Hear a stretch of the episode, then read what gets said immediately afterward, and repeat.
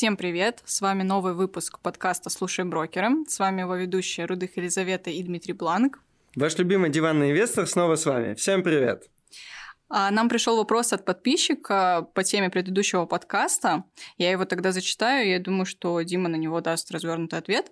Вопрос звучал так. Были ли учтены комиссии брокера и налоги при расчете портфеля на 42 миллиона и доходности, ведь они съедают значительную часть прибыли? С вопросом согласна, поэтому, Дима, ждем ответ. Ну, налоги в долгосрочной перспективе я не рассчитывал. Почему?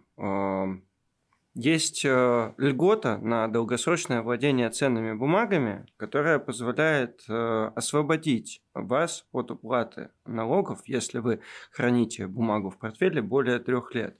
Поэтому она не сильно съедает доходность. А что касается комиссии, то тут они не съедают значительную часть прибыли, потому что множество брокеров регулярно снижают комиссии на торговлю, как, например, сейчас сделал БКС. До конца года мы вообще отменили комиссии на самостоятельную торговлю, на покупку акций на тарифе инвестор. Так как я инвестор и заключаю сделки нечасто, э, они у меня небольшие, в отличие от трейдеров. Я думаю, что ответили на вопрос, и можем тогда перейти к нашему следующему выпуску подкаста. Ты как вообще распределил активы по классам? Как собирался?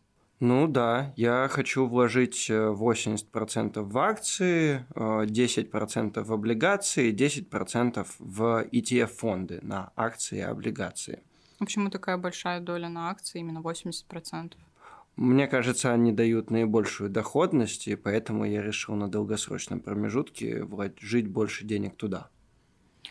Хорошо, давай тогда обсудим именно тему акций, так как это наибольшая часть твоего портфеля.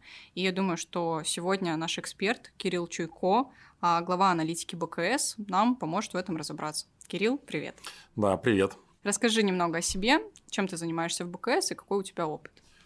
Да, всем привет. Э, ну, меня зовут Кирилл, 40 лет, э, работаю в аналитике уже практически, наверное, под 20.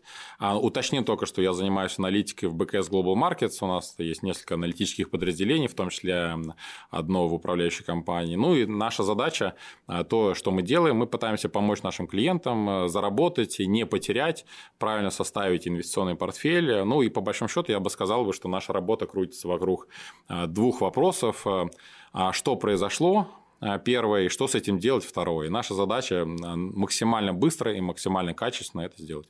Я активно слежу за всеми социальными сетями и видел тебя на программе «Диалог с эмитентом». Что это за программа, чем ты там занимаешься? Ну, это как раз вот э, из той части, где мы пытаемся рассказать клиентам, что происходит. Э, то есть мы приглашаем компанию, компания сама рассказывает про свой инвестиционный кейс, какие у них планы, что они собираются делать. И мы еще даем такую достаточно как, хорошую возможность для наших клиентов, для слушателей, чтобы они могли спросить а, у самой компании то, что их наибольше всего наибольше интересует. То есть это как раз вот э, одна из, наверное, концепций нашего подхода к рынку и клиентам, это то, что клиенты сейчас очень активно приходят в ширину, много денег приносят, э, инвестируют там практически во все подряд, и потом со временем рынок э, будет идти в глубину, когда клиенты начнут копать и пытаться более детально понять, во что они инвестируют. И как раз вот этот продукт э, поможет им это сделать. Это не инсайт? Нет, это не инсайт. Все компании у нас очень хорошо наученные, рассказывают только то, что можно. Просто они рассказывают то, что они рассказали ранее, рассказывают самое интересное, самое важное. И, вот, наверное, а вообще, что нужно делать э, начинающему инвестору, вот, например, как Дима сейчас хочет сформировать э, портфель на долгий срок, но у него особо нет опыта в анализировании вообще компании, состояния компании, там, финансовой и так далее, для покупки акций. Вот может ли начинающий инвестор как-то на основе своих суждений принимать решения или нет? А, на мой взгляд, это достаточно такая сложная штука, и мое личное мнение, опять-таки, я никому его не навязываю. Это то, что это скорее невозможно. То есть, как бы, вот в инвестициях вообще в целом на мой взгляд, есть две большие цели у людей, которые приносят деньги на фондовый рынок без большого образования, знаний, навыков и так далее. Первая цель – это заработать, да, но вторая цель, на самом деле, которая у многих является основной, это получить какое-то удовольствие. То есть, это какая-то, какое-то казино.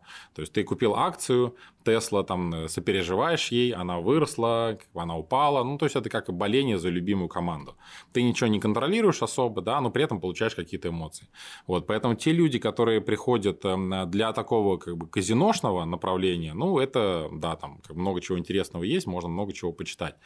Но для того, чтобы заработать, нужно быть реально чуть умнее рынка. А это сделать очень сложно. Можно быть какое-то время умнее рынка просто, э, если тебе повезло, но быть умнее рынка на долгий период, там год-два, это на самом деле очень сложно, поэтому я бы, наверное, призвал как-то, если есть желание заработать, да, иметь э, какой-то такой более взвешенный э, подход, хороший портфель из стабильных качественных бумаг. Ты упомянул Теслу, которую я очень люблю, прокатился на ней пару раз. А, Но ну, для начала хотел бы разобраться вообще, что такое акции, как они работают, какие бывают виды. А то, знаешь, читаю много новостей, но не до конца понимаю, во что я инвестирую, почему надо в это инвестировать. Ну, я бы сказал, что есть такие два а, больших класса активов, а, которые, которые выпускают компании. Первое – это облигации. У, у этих активов, по большому счету, вопрос один – с какой вероятностью компания не вернет деньги. А, и там а, как бы анализ сильно проще. А, и есть акции. Акции это более, это по большому счету, что остается после облигаций. То есть это остаточная стоимость. И все зависит, конечно, от того, сколько компания будет зарабатывать в будущем. То есть, по большому счету, это стоимость акций, это производная от того, сколько компания зарабатывает сейчас и как компания будет сильно расти. Поэтому для того, чтобы правильно, естественно, проанализировать, надо понимать и будущее, и как компания выглядит э, в текущей индустрии, и какие макропрогнозы есть. Поэтому с точки зрения вот активов, да, акции, облигации, они предоставляют такую достаточно как бы большую плоскость для инвестирования. Внутри акций есть акции, ну, классические, есть акции обычные, обыкновенные акции, а, есть акции привилегированные. Привилегированные акции – это акции, где а, есть эм, стабильный а, дивидендный доход – а, как часть прибыли, то есть это что-то такое, как бы это, это акция с некоторой примесью облигации. Но есть обычно акции, где а, дивиденды они могут быть, могут не быть, в зависимости от того, сколько у компании денег. Поэтому я бы сказал, что вот это вот два таких э, больших класса активов акции облигации. У акций, естественно, очень большой риск, большая волатильность. У облигаций риск сильно меньше. Ну, естественно, и гораздо более стабильный доход. Слушай, я когда выбирал последний раз э, акции, в которые хотел бы инвестировать, э, столкнулся с такой ситуацией, что компания Яндекс, например, торгуется и в России, и за рубежом. Как э, это произошло? Э, компания выпустила две свои бумаги на разных биржах, или что это такое? Как мне выбрать, в какой инвестировать? Ну, это по большому счету зачастую, если не говорить про Яндекс, если говорить вообще, как практика есть, есть э, а, распространенная практика у компаний выпускать депозитарные расписки. То есть это расписки а, на существующие уже акции.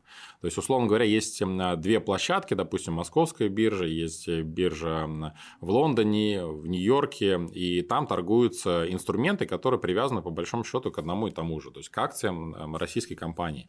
Зачем это сделано? Это сделано для, для удобства инвесторов в каждой стране, то есть э, инвесторы в Лондоне им э, удобнее торговать э, депозитарными расписками на, на лондонской бирже. А есть э, то же самое, такие же инвесторы в Штатах, которым гораздо удобнее торговать расписками на, уже на американских площадках. То есть это создано для привлечения инвесторов со всего мира. То есть, например, а, можно тоже привести пример Русала, который торгуется вообще в Гонконге. То есть, естественно, люди там в той часовой зоне, они хотят торговать инструментами и именно в своей часовой зоне. Поэтому да, есть у этого некоторый негативный эффект от того, что разделяется ликвидность, а, что чуть-чуть здесь, чуть-чуть там, и общая ликвидность, да, она большая, но в каждой конкретной а, стране она может быть э, ну, не такой большой, но в целом, по, по большому счету, это создано для удобства, и ну, тебе, вот если ты хочешь что-то купить, а, можно спокойно выбирать, где ты хочешь купить, там, условно говоря, в рублях в Москве, или за доллары купить, допустим, в Лондоне. А можно как-то заработать на вот этом изменении э, курсов, что в Лондоне может быть одна цена, в России другая, или сейчас все настолько совершенно, что нет э, никакой разницы в цене?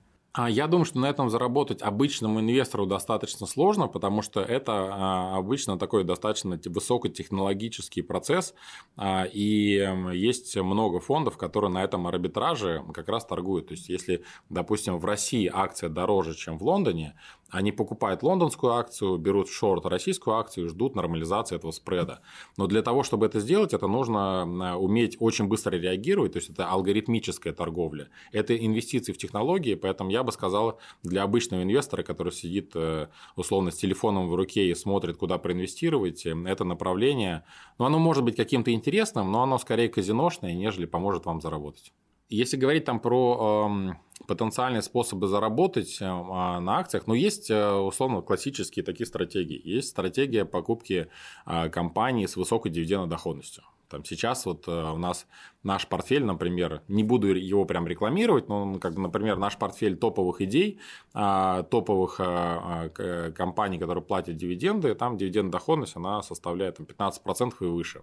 То есть компании платят реально много. Есть э, вторая стратегия, это такая более активная, это, наверное, смотреть на компании, которые растут в прибылях, то есть смотреть, где растет больше всего бизнес, да, и под это все покупать э, бумаги. То есть это такая более активная стратегия, а, которая подразумевает такой более глубокий анализ. Но а, я понимаю, что не у всех э, а, ваших слушателей будет на это время. То есть это реально нужно будет тратить достаточно много времени, смотреть, получать откуда-то информацию. То есть я бы, если честно, рекомендовал бы иметь такой более спокойный подход, инвестировать э, такой, иметь долгосрочный портфель, инвестировать э, по возможности не только в российские активы, но еще, там, условно говоря, в американские, в европейские активы, в азиатские активы, то есть купить а, мировую экономику и просто раз в год регулярно деньги пополнять, то есть пополнять, переводить деньги и увеличивать этот портфель. То есть это такая, как называется, портфель, портфель ленивого человека, который позволит вам выигрывать от того, что рынки в целом всегда растут, а, ну и при этом э, эта штука позволит вам сэкономить время, то есть вы не будете половину дня проводить в телефоне, смотреть, на сколько тысяч рублей у вас сегодня увеличился или уменьшился портфель, потому что это реально затягивает. То есть вот эта вот э, инвестиция надолго, это то, что я бы, наверное, рекомендовал бы. Ну, я все-таки попрошу немного рекламы, потому что мне самому интересно, что это были за стратегии. Ну, первое, как я понимаю, это дивидендная корзина БКС, а второе и третье у нас есть, э, да, продукт, который мы делаем на платформе FinTarget, fintarget.ru. И там у нас есть э, портфель, который называется хедж-фонд, э, который ведет Вячеслав Смоленинов. А, и этот портфель показывает достаточно хорошие результаты. У нас есть портфель э, тоже с нашими лучшими торговыми идеями. Торговые идеи БКС называется «Тактический выбор». А, и э, вот эти вот два портфеля, они, в принципе, за последнее время ну, показали достаточно хорошую доходность. Э, и мы вот пытаемся, условно, этими портфелями сберечь, условно говоря, ваше, там, твое время, чтобы ты не тратил время на анализ самостоятельно, а чтобы ты доверился нам, чтобы мы этими деньгами, условно говоря, потенциально управляли. Потому что, естественно, мы э, вот получаем деньги за то, что мы сидим на, на новостных лентах просто постоянно. Мы делаем э, модели, общаемся с клиентами, общаемся с компаниями.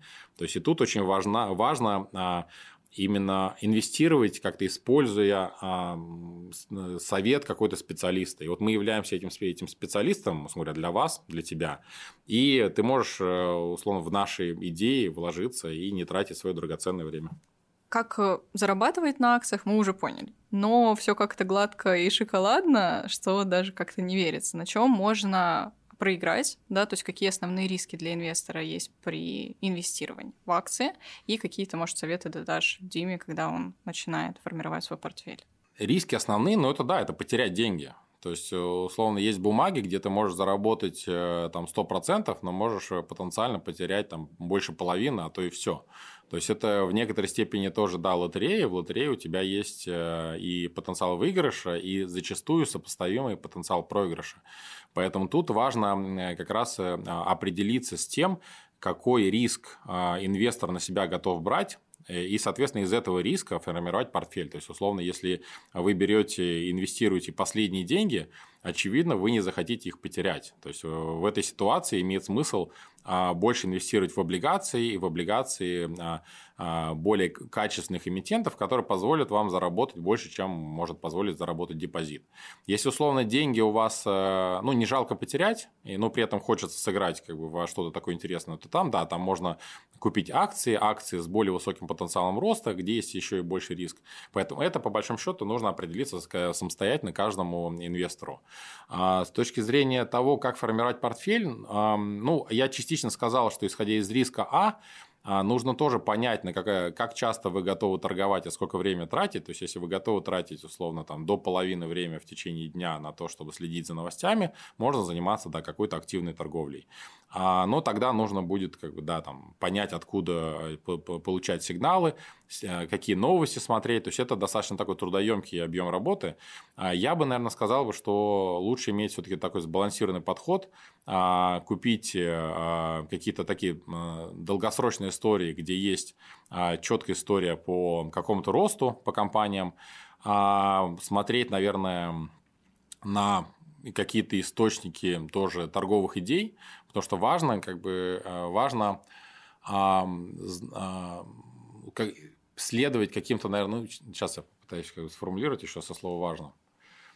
Тут важно еще э, э, иметь людей, наверное, или источники информации, которым вы доверяете. То есть есть э, уже достаточно много э, зрелых э, источников торговых идей, там телеграм-каналы, в интернете кто-то, может быть, какие-то институциональные аналитики типа нас, да, которым вы бы доверяли и у которых есть какая-то история, которую можно посмотреть, вот как их рекомендации работали.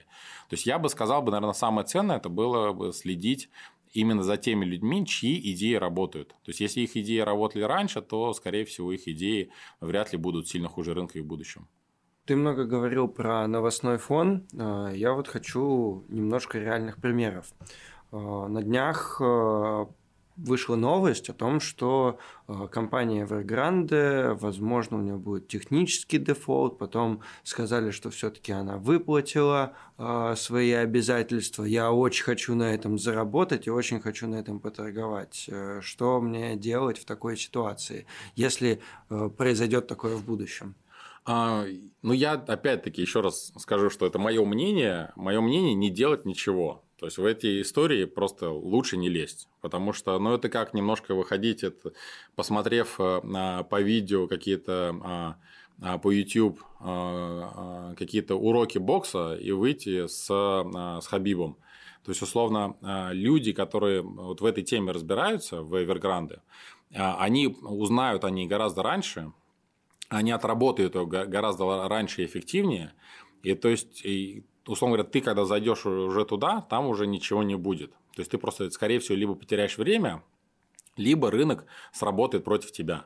Поэтому мой подход э, такой, что вот э, инвестировать надо там, где а, ты чуть-чуть лучше рынка, чуть-чуть умнее рынка. Быть умнее рынка, условно, в китайских акциях – это очень сложно. Там сидят э, ребята с там, трехзначным, четырехзначным IQ, у которых там искусственный интеллект, э, там, высокие технологии, моментальная скорость а, прихода информации, и еще они в той часовой зоне находятся, а что они отыграют это все гораздо быстрее. То есть ты когда проснешься со своей позиции, ты уже будешь в, взаимо, в заранее а, проигрышной позиции. Ты уже ранее сказал, что вы следите за новостным потоком, за социальными сетями, общаетесь напрямую с эмитентами. А вот хотела бы подробнее пообщаться про социальные сети, потому что 21 век, и, например, Твиттере очень часто известные люди что-то пишут, и рынок на это реагирует. Вот а, недавно вышла новость, что Илон Маск а, продал 1 миллиард долларов а, на 1 миллиард долларов акции Тесла, и перед этим он делал опрос в Твиттере по поводу этой продажи, и там люди голосовали, что да, нужно продать, хотя комиссия по ценным бумагам сказала, что это опрос был уже после, но не суть. Что делать на вот такой новости? Стоит ли как-то ориентироваться на вот такие высказывания публичных людей, и можно ли на этом заработать? Например, зашортить сейчас Теслу. Ну, опять-таки, я думаю, что это очень сложно сделать. То есть, я вот от таких эм, историй, я лично, но это личный выбор каждого, я от таких историй стараюсь держаться подальше. То есть, для меня а главный вопрос, а, можно ли заработать или нет на, какой-то, на каком-то активе, он ответ на него такой же, как на вопрос, умнее ли я в этом рынке, чем другие. То есть вот в Тесле, опять-таки, другая часовая зона, да, эм, очень много алгоритмических роботов, которые отторгуют эту новость просто а, потому, что они проанализировали ее за какие-то а, э, доли секунды, нежели там минуты или часы, когда эта новость дойдет до тебя. То есть ты уже потом будешь уже в самом конце. То есть я думаю, что играть на этом всем достаточно сложно, если только нет желания просто какой-то получить фан, удовольствие. То есть, опять-таки, ну, как, как сходить в казино. Поэтому, на мой взгляд, тут э, инвестировать в такие да, истории на других рынках и очень информационно эффективных, этот термин, он очень важен. Информационная эффективность означает, что вся информация уже в цене. А на таких рынках с высокой информационной эффективностью, где очень много голов пытаются заработать, это рынок высококонкурентный, но и там просто э, неподготовленный инвестор вынесет прям очень быстро. Поэтому мы стараемся фокусироваться больше на рынках, где мы считаем себя чуть-чуть умнее других, умнее в среднем рынка, это российский рынок. В российском рынке информационная эффективность она достаточно низкая. То есть очень много новостного потока идет, а, и есть большая вероятность его проанализировать, правильно что-то заработать.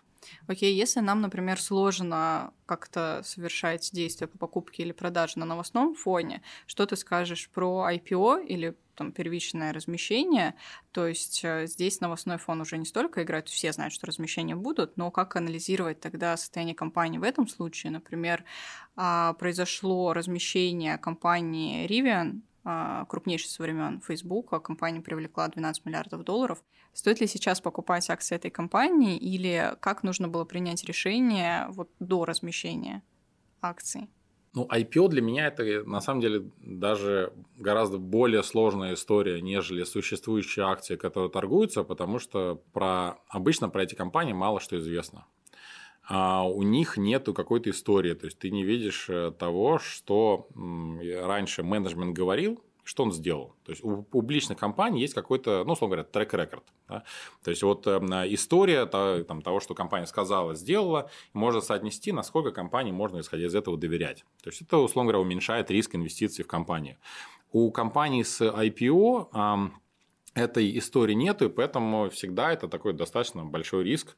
То, что ты отдашь деньги в компанию, и она с этими деньгами может сделать что-то не то. Поэтому я бы, наверное, а, не имея большой лопаты, а, которую можно было бы прокопать внутри компании, а, я бы в IPO особо тоже, наверное, не инвестировал. Но это опять-таки моё, мой личный выбор. Это условно выбор того, нравится больше огурец или там помидор. Да? Вот мне больше нравится инвестировать в те бумаги, где я знаю, что происходит, а, или доверять людям, которые показали, что они могут инвестировать. IPO в этом плане это гораздо более дремучий лес все-таки для обычного инвестора, нежели обычные акции. Мы в предыдущих выпусках говорили про расчет э, финансовых целей, и наши гости посоветовали учитывать также инфляцию э, при расчете будущей стоимости цели. И вот в связи с этим возник вопрос. Я начал изучать э, что такое инфляция, как это работает, наткнулся на интересную новость, что сейчас в США просто рекордная инфляция за 30 лет.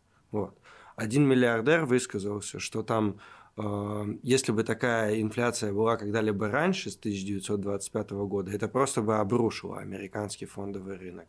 Вот э, и что теперь? Как быть? Не инвестировать в американский рынок э, или чего ждать дальше, когда такая высокая инфляция? Ну, я таких вещей, если честно говоря, не боюсь, потому что, мне кажется, текущая инфляция, она носит, э, ну, если раньше инфляция возрастала из-за того, что просто было много денег, ну, то есть, когда много денег, они становятся не нужны, то есть, и люди начинают покупать все больше, цены растут, то есть, тогда, да, тогда это опасно для экономики. А, мы все, ну, наверное, не все, а, проходили через э, там, кризисы, условно говоря, там, 98 -го года, ну, явно не все, а, вот, когда инфляция была сумасшедшая.